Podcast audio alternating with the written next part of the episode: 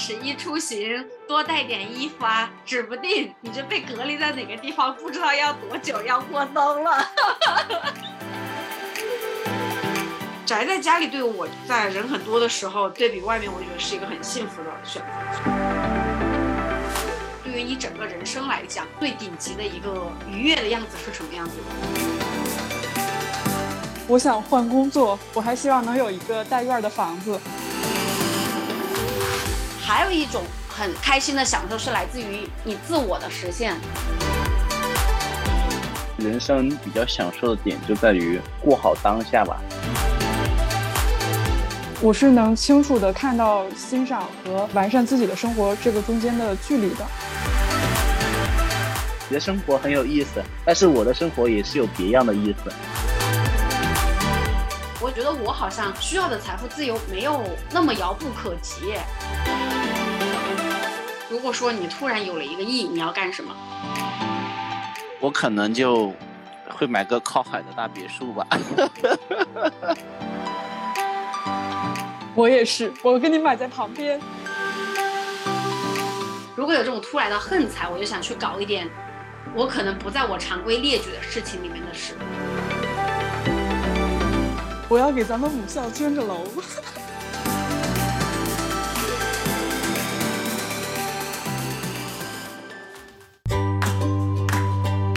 闲话茶水间，没事聊聊天。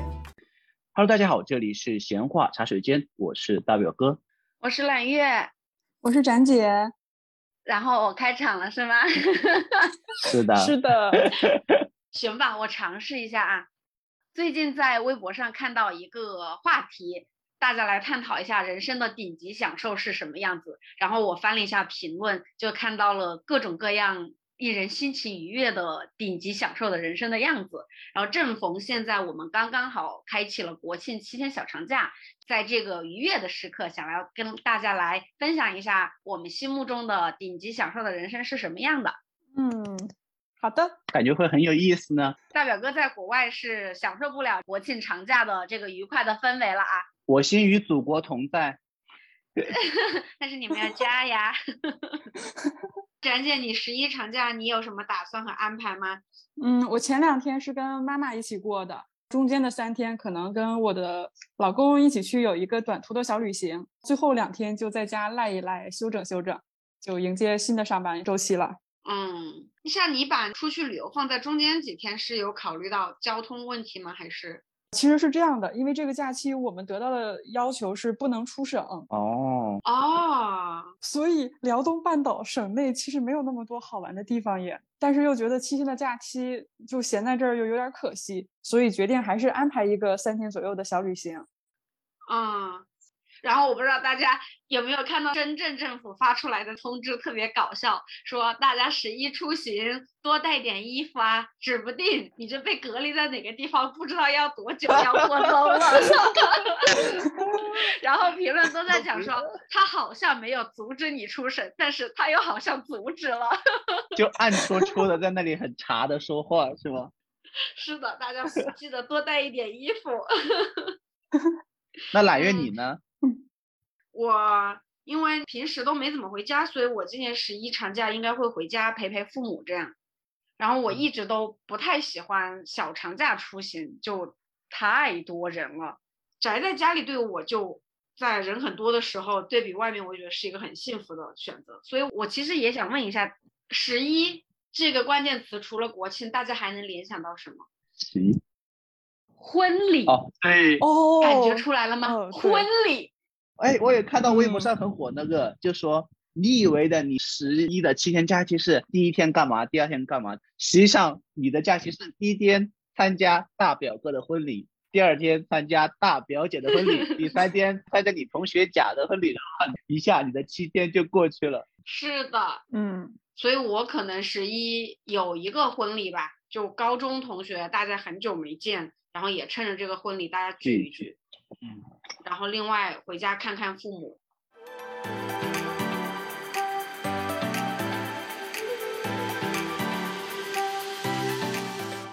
然后因为买不到火车票，所以我掐头去尾，一号和七号就都应该在家里待着。在今天十月一号嘛，然后我躺在家里一天，我就突然有一个感觉，想问一下大家，你们接受家里有非常多的人工智能型的家具吗？因为我之前住过一个酒店，它的窗帘、灯、空调、电视机这一些的都跟那天猫精灵给绑定了。嗯，你在房间里干什么的时候，你就只要叫天猫精灵把窗帘打开，然后它就会自动控制起来。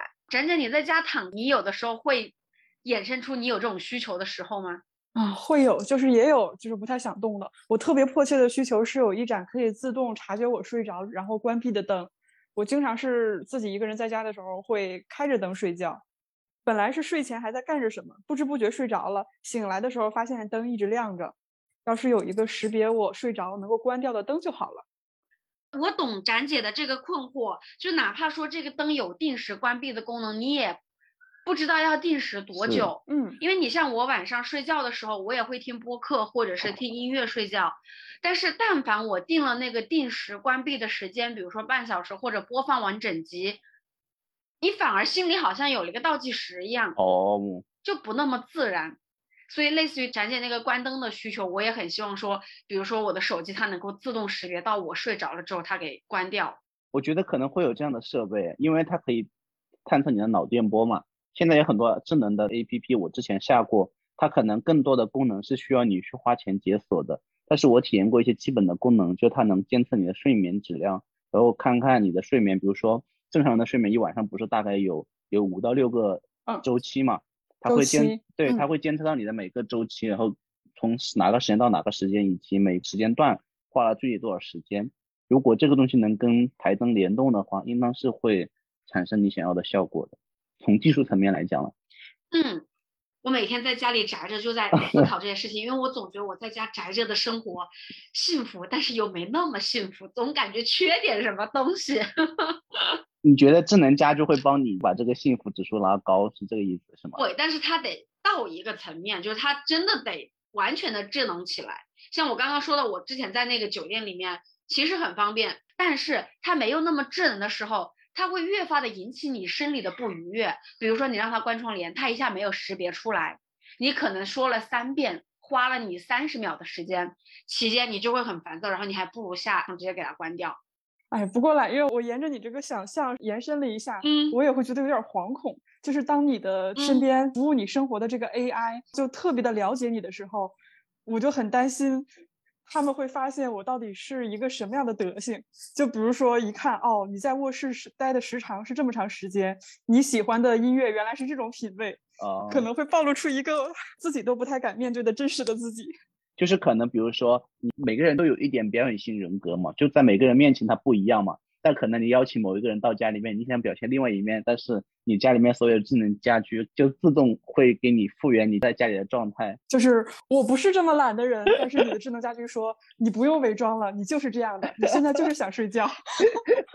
不不不不不，你们要把这个智能家居当它智能的时候想象的更上一层。他那么了解你，了解到了你的表演型人格的时候，它为什么不能知道在客人来了的时候，它帮你伪装一下呢？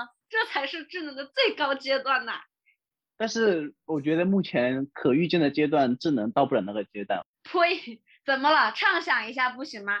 就刚刚大家在说顶级享受，这就是我幻想我在家待着的时候最顶级的享受了。嗯，因为我曾经有想过说你可以请保姆或者怎么样，但是你很多时候是不想开口的，你脑子里面有一个意识的东西在，你就希望。在你这样想的时候，他就可以被满足到。他要揣度圣意。哎，这期标题我现在都想好了，社恐的宅家攻略。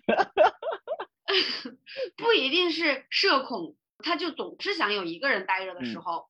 你一个人待的时候，但是你又不想自己一个人做事情。有一个隐形的田螺姑娘，那个田螺姑娘还要特别的懂得你的心意。是的。嗯。哇，想想就美妙，这是我能想象到我在家里待着的时候最顶级的享受了。那展姐呢？你有什么在家里面待的顶级享受吗？我觉得如果让我来完善这个想象，我就希望家里所有的家具、所有的地板，包括我的卫生间，每次洗完澡之后都不要有水，都不要有污渍。我掉落的头发它也能自动的消失，永远都是干干净净的。我会觉得很享受耶。哦，我也差不多。我觉得真的有能做清洁的地面，我觉得真的是。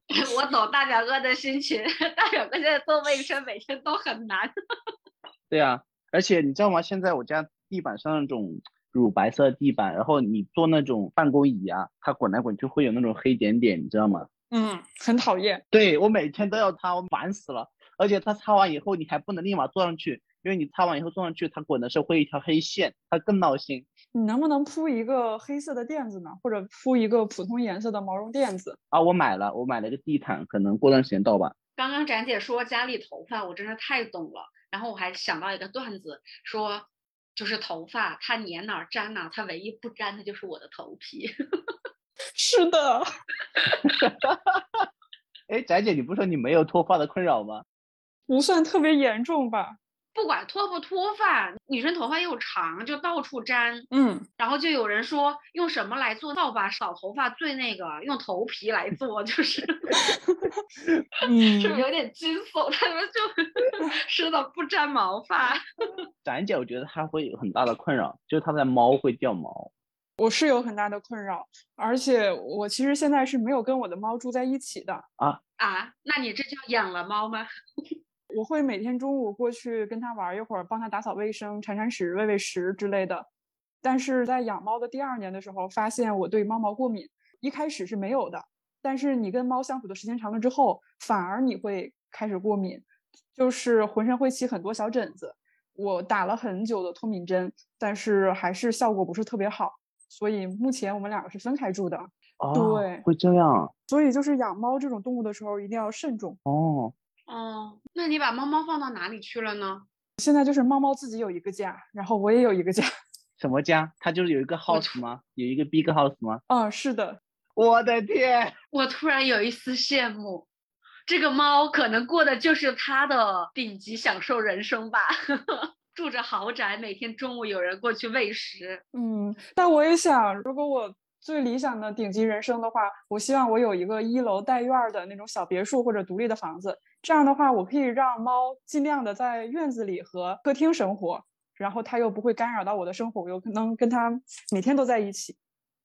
哇，展姐这是真爱耶！就它过敏，然后它的想象里面也一直会有这只猫的存在。展姐有一直打脱敏针呢，就是真的为了猫做过努力，就它为了这个猫还是有牺牲的。嗯，它也陪了我很久嘛。嗯，大表哥你呢？你对于在家宅着的话，你有什么想象吗？我在家宅着，嗯，就是睡觉能够想睡就睡，能够想醒就醒，这是我人生最大的一个追求。因为我其实有些失眠，我其实并不像展姐那样会有这种需求，说我睡着了灯还在亮着。我更多的时候是把灯关了，还要辗转反侧。灯亮着，他醒不了，你睡不着。这是我们心中的灯啊，这是个心魔。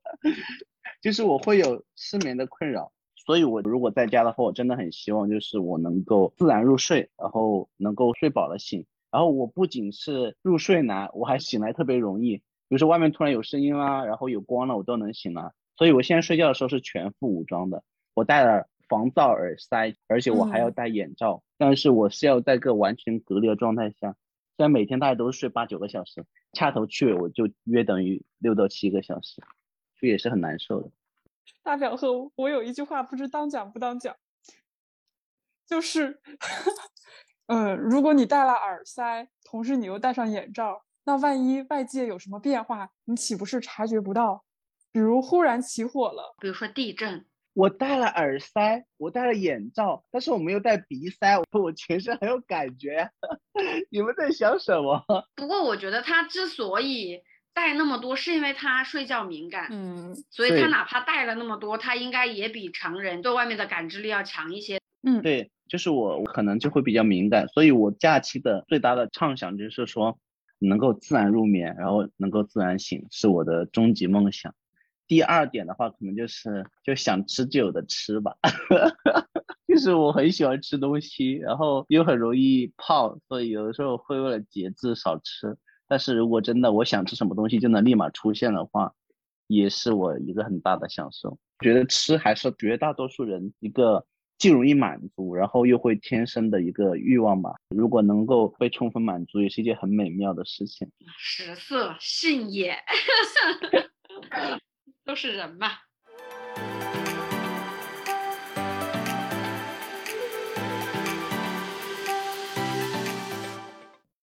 我其实想问一下大家，对于你整个人生来讲，忽略掉可行不可行啊，一个最顶级的一个愉悦的样子是什么样子的？我先说，我想换工作，我想有一份这样的工作。我的工作内容就是看书和看电影，然后我的工作报酬就是看书的、看电影的时长和字数。只要我看的越多，然后我得到的钱越多。另外，这份工作最好还是上四天休三天，这样的话，我觉得对我来说会是比较舒适的。而且每周都会有一个三天的小长假，我也觉得很开心。另外就是，我也希望每年能休两个连续的十天的假期，这样我就可以计划更远一点的旅行。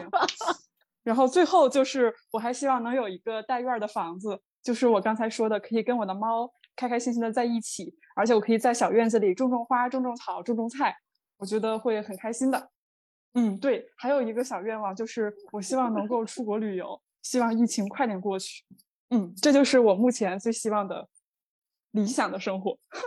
哇，展姐描述的整个生活的 image 就出来了耶，就我脑子里面已经有了画面感。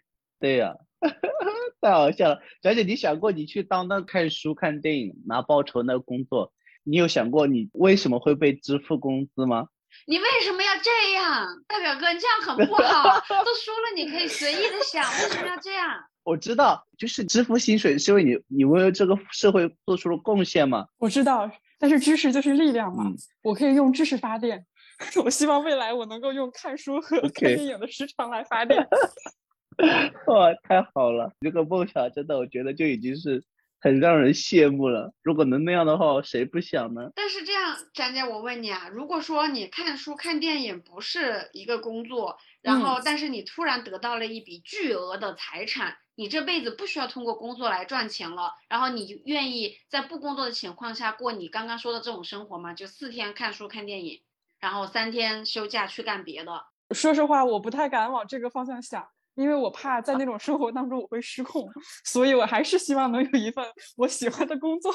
我就知道啊，就是还是要把这个当成是一个规律的工作。对，你知道咱姐的矛盾点在哪里吗？她一方面又希望自己能够做自己喜欢的事情，一方面他又觉得自己可能如果在实现财富自由的前提下，他对精神的需求可能并没有他想象那么大。就是各种世俗的欲望，就类似于刚刚那个智能家居，我希望他懂我，但是我也不希望他太懂我。对，就是他的世俗的欲望会拖累他，他觉得。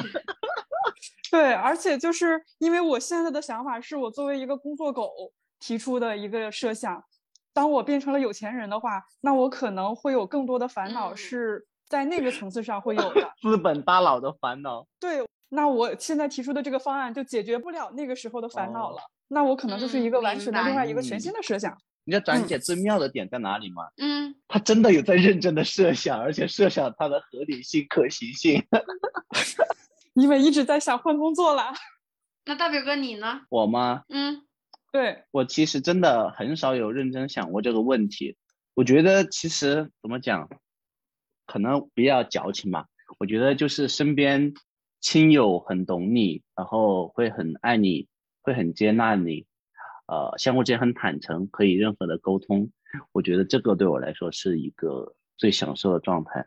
就不管是朋友啊，还是亲人，我觉得一方面，尤其父母健在，然后确实能够跟你很很真诚坦诚的沟通吧，然后会有那种相互被爱的一种环境。我觉得这个真的是我很很想要有的。就是可能我从小我父母对我来说教育可能比较严格，就很少愿意说真正的付出爱，或者说很浓烈的爱的氛围，所以我可能对这种这种方向的这个想象会很足，但是可能现在又没有这么一个很好的环境，就会更加的想象。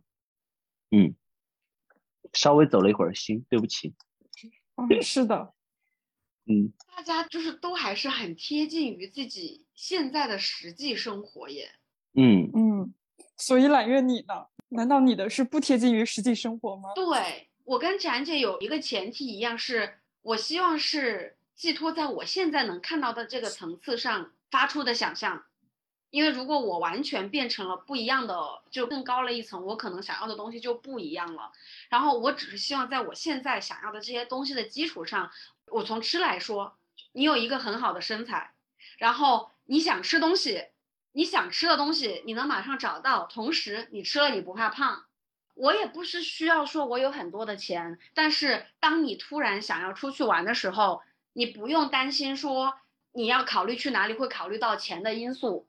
就是金钱不会成为一个你做决定的阻碍了。对，嗯嗯但是我没有想说往那么有钱的方向想，我要自己买一架飞机，然后飞到哪里哪里去。就我还是希望它是 base 在我现在我的认知的这个世界里面，然后稍稍往上面够一点。然后另外还有一个我非常想要具备的能力，就是你学什么东西都很快。我觉得现在人的很多的享受，一方面是来自于物质条件或者是外在条件直接带给你的，比如说你吃好吃的东西，你看到好看的美景，你去玩到很好玩的东西。还有一种很开心的享受是来自于你自我的实现，比如说你弹钢琴，你很快的就弹好了一首很好的曲子。比如说我们之前去瑞士，然后你要去滑雪，你就很想享受从那个阿尔卑斯山上从上滑到底的感觉。但是如果这个东西是嗯你天生就具备的能力，你也许享受不到刚刚我描述的那种畅快。所以就是我想象的顶级人生，全都是在你现在自己能 get 到的 baseline 上往上再面提升加一点一点点。对，我不希望它破维哦度。哦，我明白你的点，嗯，对就包括学东西一样，你是希望快一点点，就快一点点就好了，能让自己有那种成就感和满足感。对，但是不是说我不需要学不劳而获来这个？嗯，我总觉得你说不劳而获，你在暗搓搓的说谁，我又不敢说。我在说谁？我没有说谁，你在说谁？你在说谁？不劳而获是谁，我也不知道。嗯所以我之前看《奇葩说》有一集，好像有一个辩题是说，如果一键下去，你可以拥有一个完美的人生，你要不要拍那个按钮？因为大家都会辩解说什么样是完美的人生，不同的人嗯有不同的定义嘛。然后马东他当时就说的那个话非常符合我的心境，他就说他理解的完美人生就是大家说的命好，就是在你关键的时刻，或者在你需要帮助，或者是怎么需要往上得到一步东西的时候，刚刚好你可以往上走一步，就是这一种。哦，嗯，我明白你的意嗯思，就是你是觉得如果含着金钥匙出生的话，他从小有各种条件的话，他并不会珍惜，但是你又想有这种满足感，相当于是你想要在一个离完美还差一步的位置，然后时机或机遇能让你够得着那个完美，但是你又有在从这个不完美到完美的过程。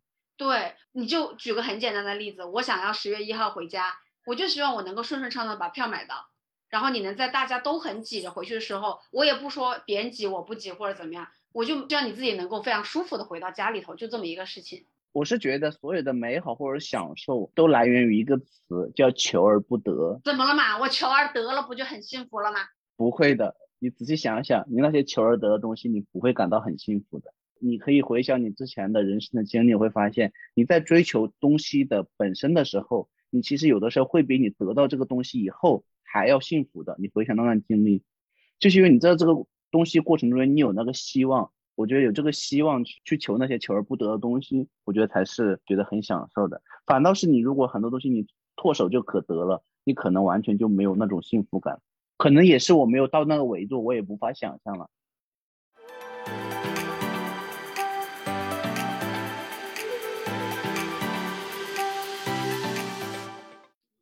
我来给大家念一念啊，当时我在微博上面搜到的这个帖子，就知乎上面说什么算是人生的顶级享受？第一条，出生在父母能长期双全的家庭（括号父母身体健康并且不离异）。看下来，那个知乎上面的答案评论，好像大家要求的顶级享受里面，也都不太是说你多有钱，或者是你多优秀，更多的还是比如说你父母、你的家庭，然后你的健康，然后大家对于金钱的判断也都是说能达到小康的经济能力，能够支撑得起自己兴趣爱好，能让自己正常的生活。所以大家好像对顶级人生的享受就没有我之前乍一看看到这个标题，老子要去马尔代夫度两个月的假，我要能够上天坐直升飞机 去看所有的风景，我要下到海里面去看多么多么壮阔的海底的世界，就好像大家享受的生活还是在这个城市里面体烟火气的一些东西吧。嗯，是的，就是只要不是陷入在中年的困境里边或者生活的困境里面，平平淡淡的就很好。嗯，那我想嗯请问一下，就是采访一下大家，你们有碰到过身边的朋友，就最起码从你的角度上来看，他过着你比较羡慕的人生，或者你觉得他整个生活状态非常 OK 的这种人吗？就是这种事情或者人能分享一下吗？我没有哎，我很少去羡慕别人的过的生活，我很少会去认真的去观察别人的生活，嗯嗯，尽量过好自己吧。我觉得有的时候自己开心了，比什么都要重要。是一个非常有哲学，但是对没有提供什么信息的答案。嗯 对，就是那句、嗯那叫什么？听君一席不嗯如听一席话。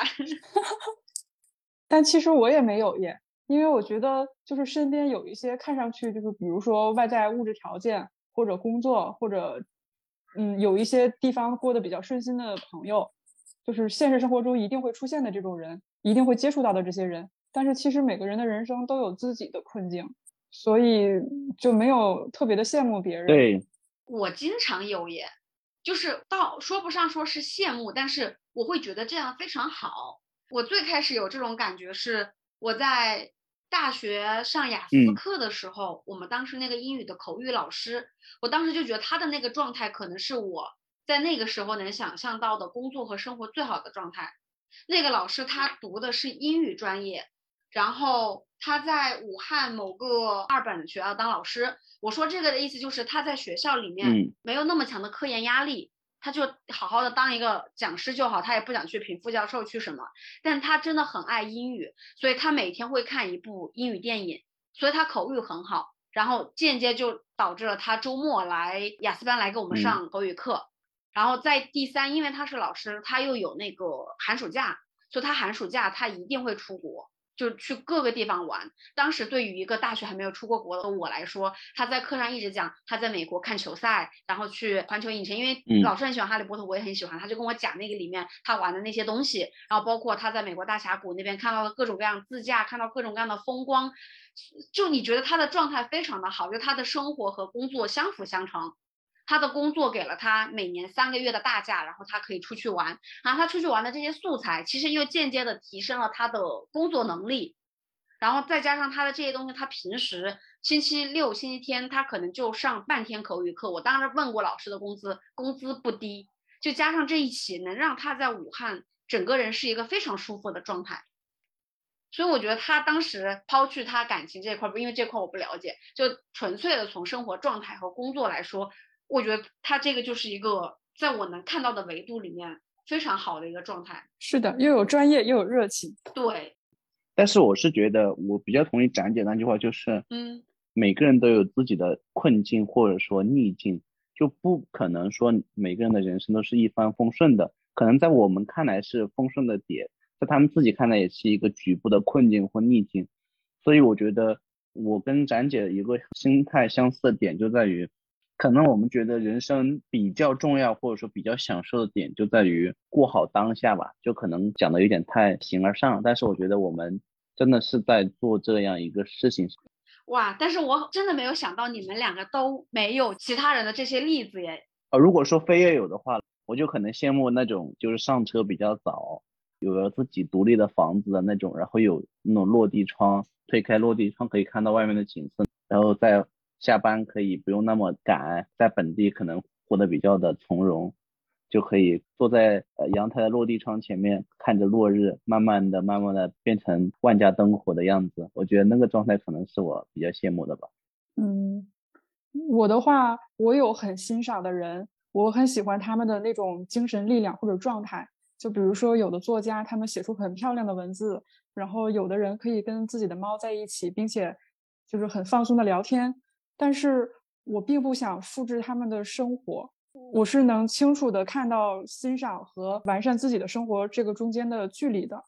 也不是距离吧，嗯，因为我觉得每个人的生长环境、个人际遇以及很多东西它都不一样。嗯，你完全从一个结果导向的评价去评价，我觉得是没有办法去一个很客观的对比的。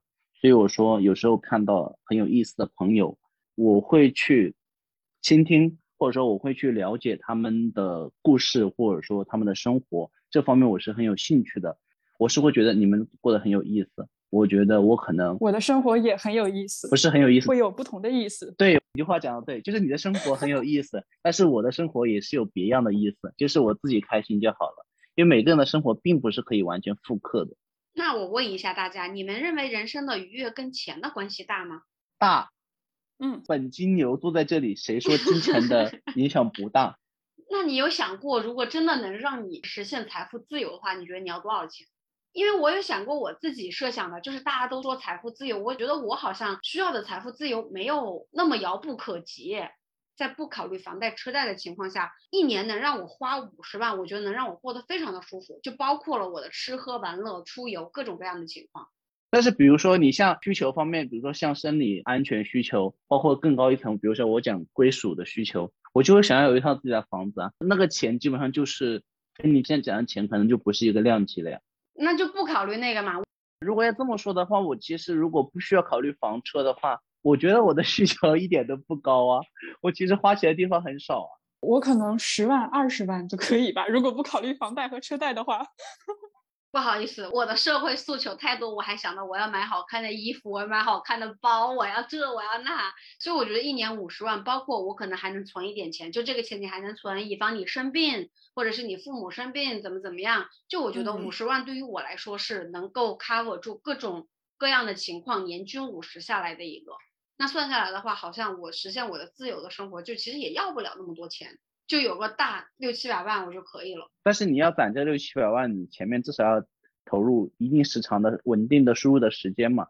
为什么金牛座你要这么的务实？就是大家在聊一个美丽的梦想，你一定要给它落实到一个怎么 step by step 实现的过程。对，万一揽月过马路的时候扶了一个富翁，那个富翁恰好立了遗嘱，把揽月写了进去。对呀，因为我上一次。这样被点醒之后，我突然意识到，大家一直在说财富自由，财富自由。然后我细算了一下，他好像离我没有那么远。就最起码我的标准是，因为跟我聊的那个朋友，他的 level 比较高，然后他要考虑到他孩子的教育，然后他想象的自由的生活是类似于，他可以去哪里买个别墅，他想去山里生活，他能去山里买栋别墅这样。所以他对他的财富自由的定义是两个亿，然后按照年化百分之十来算，一年两千万。但对于我来说，我觉得我一年五十万就够了。然后我算下来，突然就觉得哇，生活可期呀！就是你要过上一个真的在自己心目中的顶级享受人生的生活，好像不是那么难以触达的。你在这里说生活可期，描述的特别漂亮的场景的时候，展姐倒吸了一口凉气。什么？结束需要两千万？哎呀，我不想了，我不想了，我的包包我过敏一点没关系啊。大表哥，大表哥，你刚才 描述的倒吸凉气的不是我，而是你心里的另外一个小人儿。你暴露了你自己。是，暴露我自己。什么？要两千万？好多呀！怎么攒的？攒到死吗？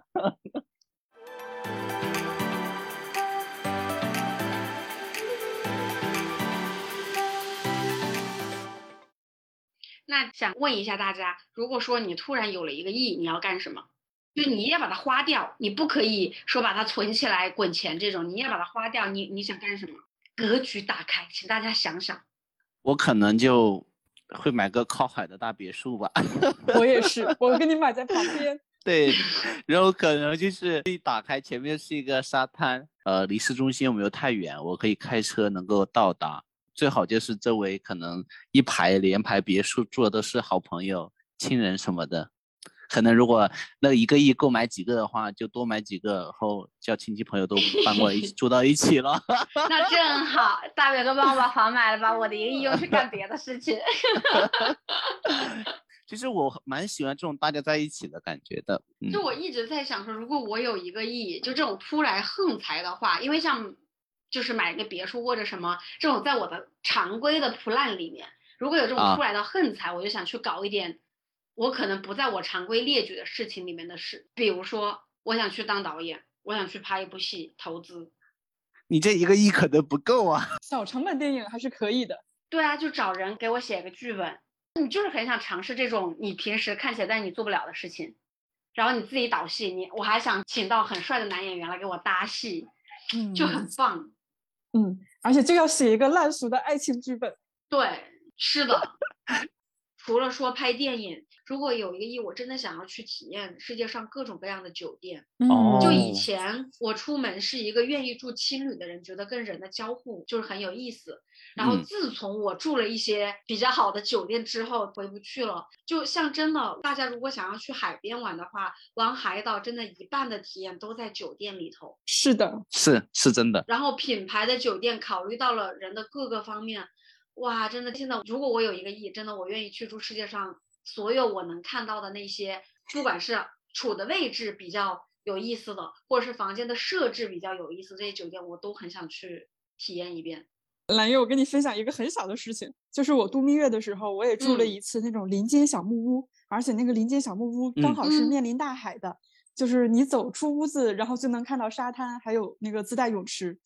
但是因为它是林间小木屋，蒋姐要说但是了，对，我就知道。就是第二天早上醒来的时候，你就会看到啊，风在摇树的叶子，屋檐下有小蜘蛛在结网。啊，如果你能接受小蜘蛛的话，那还是比较美妙的。我懂。所以这里其实有一个小 tips 可以分享给观众朋友们。如果说你对酒店真的有比较高的要求，然后你又想好好的享受的话，酒店一定要选品牌。嗯，是的，嗯，对，因为现在好像民宿比较火，大家会看到民宿的照片会很漂亮，但是民宿因为它的运营的情况嘛，就从卫生条件和设施的方便程度上面来说，不是酒店那么有保障，肯定是有好的民宿的，但是保险起见，我觉得还是酒店比较 OK。嗯，翟姐呢？我跟你差不多耶，我要买一个大 house，而且我就想买在秦皇岛的阿那亚社区，因为那边现在社区建设的比较成熟呀，而且会有各种音乐节、文艺活动，还有那个图书馆之类的。就是我很喜欢的一些品牌，像单向街，包括效果，然后还有一些音乐节都会在那边举办活动，我觉得就蛮好的。我想在那儿买个房子，然后大表哥，我要给咱们母校捐个楼。哇，这是什么大爱？啊，你要捐个什么楼啊？图书馆吗？不了吧？我觉得咱们学校需要的不是图书馆，是什么？我暂时没有想到了。但是总之就是要一个比较漂亮的楼，那个楼可以用我的名字来命名。啊，如果真的嗯有这种用途的话，我可嗯能会设奖学金了。嗯，哦，我也是，我我下一步就是要设个奖学金。天呐，你们俩行了，再上升人格，真是发光，在这里闪闪发光。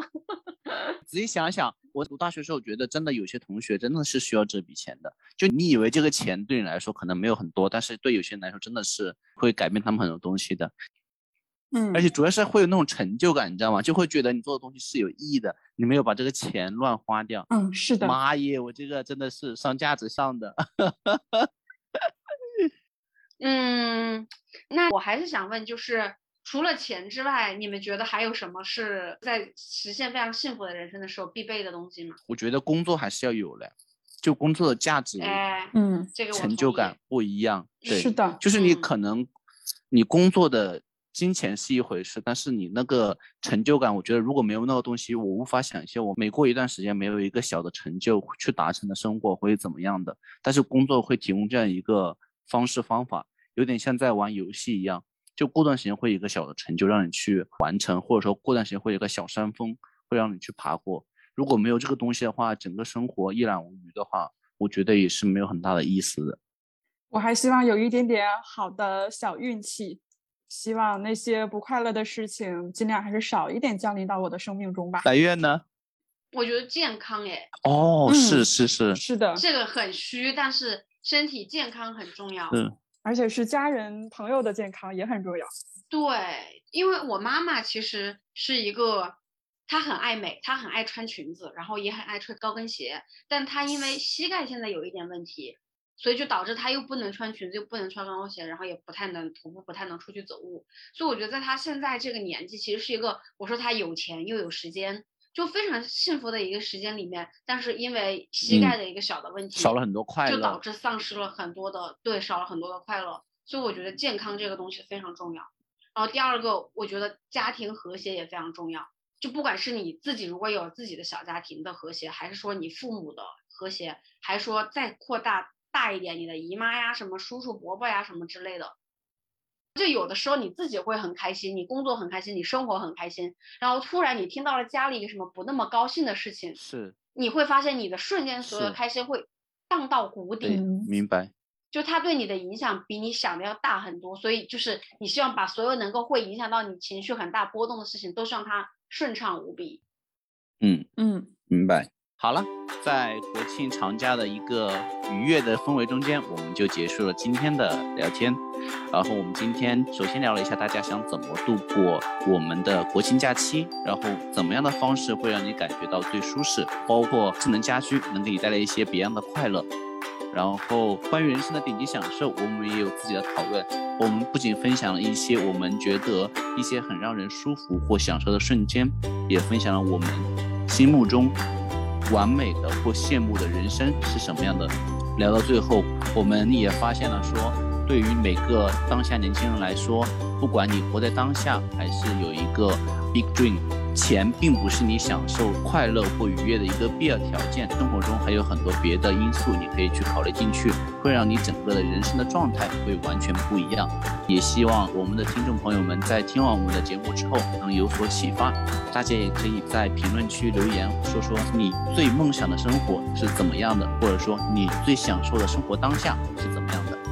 好吧，谢谢大家，这里是闲话茶水间，我是大表哥，我是揽月，我是展姐，我们下期再见，再见。拜拜。